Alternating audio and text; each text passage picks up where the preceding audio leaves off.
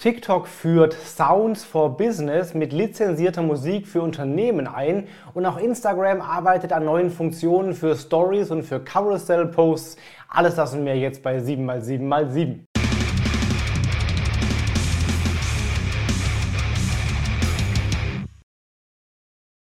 Hi, mein Name ist Felix Beilharz. Willkommen zu 7x7x7, den Online-Marketing-News.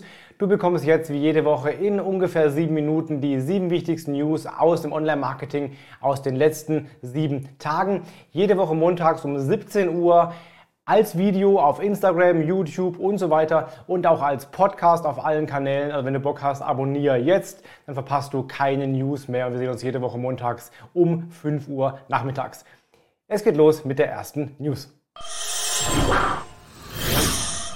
Instagram baut momentan ja an vielen, vielen Funktionen, nicht nur an den verifizierten blauen Haken gegen Geld bald, die zumindest gerade in Australien getestet werden, sondern auch jetzt an zwei neuen Features, die gerade im Test sind.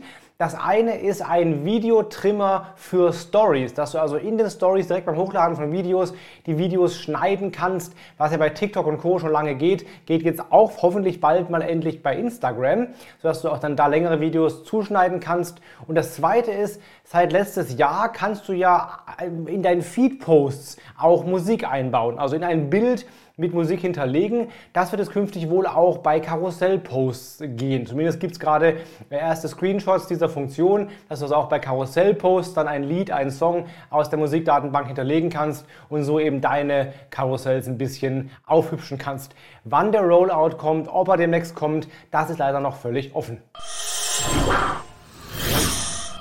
Musik ist bei TikTok einer der wesentlichen Erfolgsfaktoren damit ein Post überhaupt ja, ankommt, viral wird, groß wird und auch angeschaut wird. Leider sind die meisten Songs ja nicht für Unternehmen lizenziert. Du kannst sie zwar benutzen als Unternehmen, aber hast halt das Risiko, dass du dann nachher äh, Strafe zahlen musst, wenn du dann den Song ohne entsprechende Lizenz verwendest. Das ist ein Riesenproblem, deswegen die meisten Firmen arbeiten ja ohne Musik oder mit einer sehr viel geringeren Musikauswahl. Dagegen arbeitet jetzt TikTok und bietet jetzt ganz neu Sounds for Business an.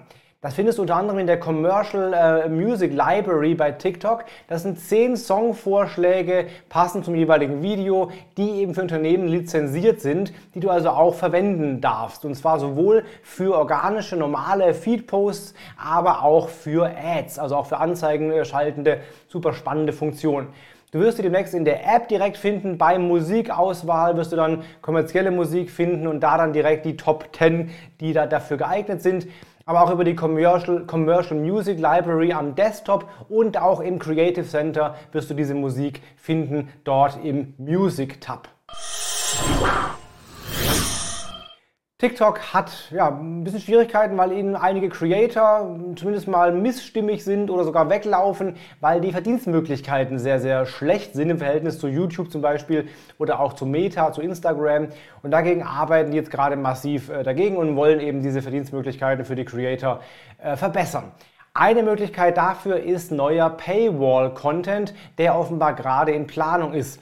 Das heißt, die Creator können zukünftig Videos hochladen, aber diese Videos nur gegen Bezahlung, wie bei Online-Zeitungen teilweise zum Beispiel auch gegen Bezahlung dann einzeln freischalten. Also kein kostenpflichtiges Abo, was es ja als Subscription bei Meta und so auch schon gibt, sondern tatsächlich pro Video können Sie dann eine Gebühr verlangen, zum Beispiel 1 Dollar oder auch mehr, damit ich ein Video ansehen kann. Auch da ist noch nicht klar, wann das kommt, aber es gibt Indizien dafür, die darauf hindeuten, dass es bereits im März ausgerollt werden könnte.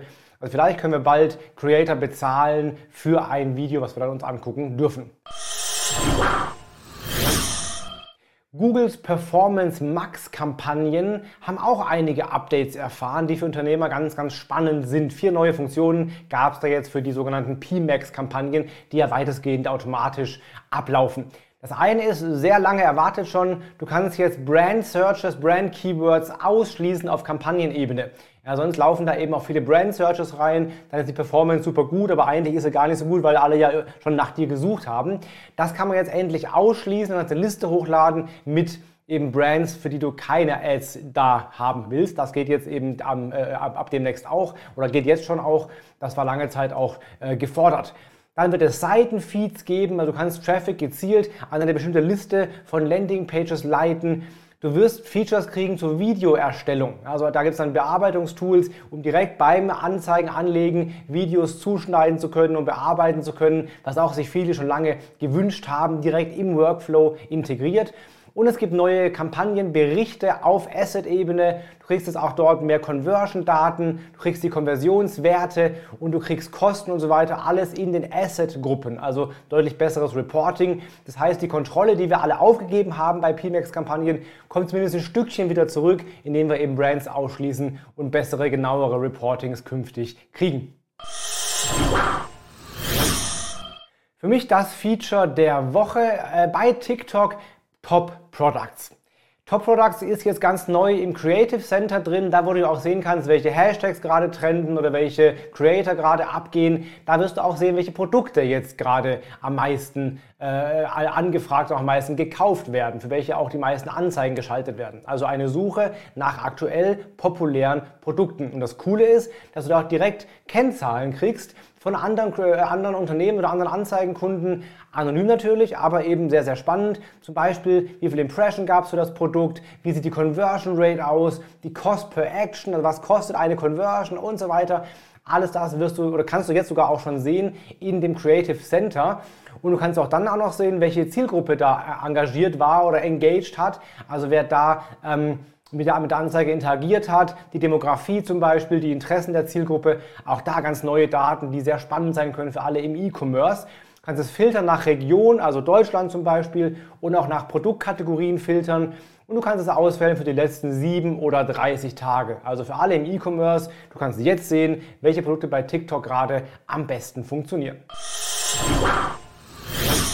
Eine Frage, die in meinem SEO-Seminar häufig von Anfängern vor allen Dingen gestellt wird, ist, soll ich auf meine Webseite Hashtags einbinden? Bringt das irgendwas? Da sage ich immer, nee, das bringt nichts, aber ich muss es eben so, ja, das ist halt meine Sichtweise, meine Erfahrung.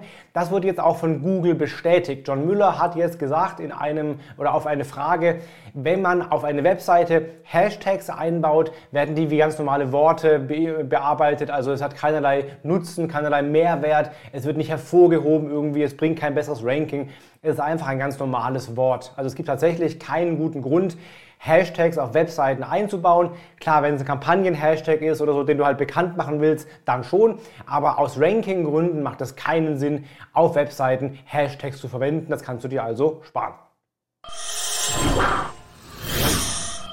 Und der Tooltip der Woche für die, alle, die die Keyword-Suchvolumen-Daten brauchen, searchvolume.io ist ein ziemlich gutes Tool, das sehr, sehr, sehr viele Keywords oder zu sehr, sehr vielen Keywords Daten zu Suchvolumen vorhält und bereitstellt.